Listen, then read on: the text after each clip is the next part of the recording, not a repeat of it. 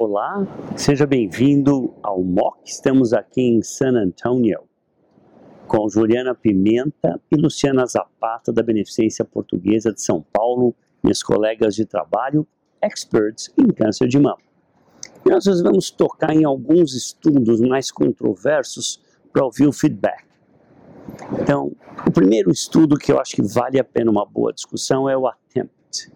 O ATTEMPT é um estudo que alguém attempt para fazer um bom estudo e não deu certo. O estudo ideal teria sido um estudo de não inferioridade, de TH versus TDM1 em tumor menor de 2 centímetros. Mas não foi isso que foi feito. Provavelmente por alguma restrição ou de custo ou budget, o que foi feito foi um randomizado que comparou a toxicidade de TDM1 com TH e em fase 2 do TDM1 avaliando a sua eficácia com alguns endpoints. O TDM1 foi muito bem. 97% mais ou menos dos pacientes em 3 anos, Sim. sem recorrência, só duas recorrências de 383 pacientes à distância. Ele foi muito bem. O TH foi até mal. Pior do que o Foi até APT, pior, né? exato, pior que o APT. E, na verdade, só tinham 100, paci- 100 e poucos pacientes. Isso mesmo. Então, era um número pequeno, mas realmente, numericamente, não foi um estudo comparativo desse Exato. estudo, né? Mas numericamente foi, foi um pouco Tá. inferior até, né? Ju, que grupo você ficaria meio desconfortável? Ou você daria para todo mundo TDM1 chegando em casa na segunda-feira?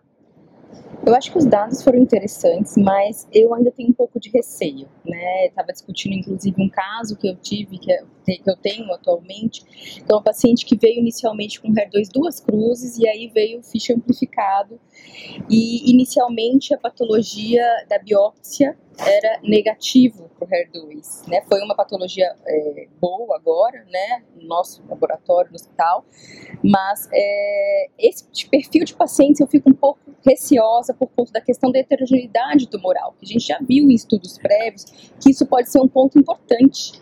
Né? O estudo Christine, inclusive, né, ele acabou vindo como um estudo é, negativo por conta do, dessa questão provável, possivelmente, da heterogeneidade E ninguém teve né? PCR quando tinha heterogeneidade tumoral. Né? O automático eu tinha mostrado isso na ASCO. estudo também da ASCO, apresentado Exato. na ASCO. Então Então, nós temos medo desse grupo e talvez esse grupo seja claramente químio melhor dar uma químio junto e exatamente. usar TH. Exatamente. Mas- Mas aquelas pacientes que vêm com HER2 três cruzes, eu acho que é Bem confortável, né? confortável a gente discutir sim TDM1. Eles, esse estudo, ele, quando eles avaliaram a questão de toxicidade, a princípio até a descontinuação de tratamento foi, foi superior com TDM1, né? Mas a toxicidade é diferente. Eu achei muito alta a discussão, É. 17%. Eu achei. Isso não está muito em acordância com a minha prática, A Lu. prática Seja para Não. TDM1, é, não é comum na nossa prática, né? Realmente. Estava conversando ah, com o Max Mano, ele relembrou que no Catherine a percentagem de descontinuidade do TDM foi o mesmo número, foi 16 ou 17%. Uhum.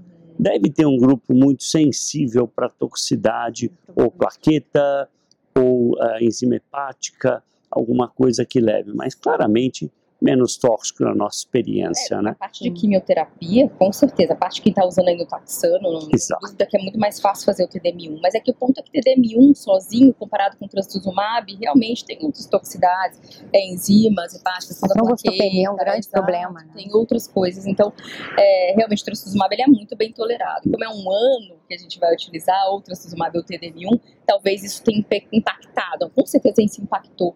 Uma É, pena não ter um braço de seis meses ou coisa assim, ou três meses, É. talvez nem precise de tanto, né? tanto, Porque é. veja, na neoadjuvância, no Christine, ou mesmo no Adapt Her, esses estudos têm um PCR rate de 40% aproximadamente com TDM1 isolado ou TDM1 com pertuzumab.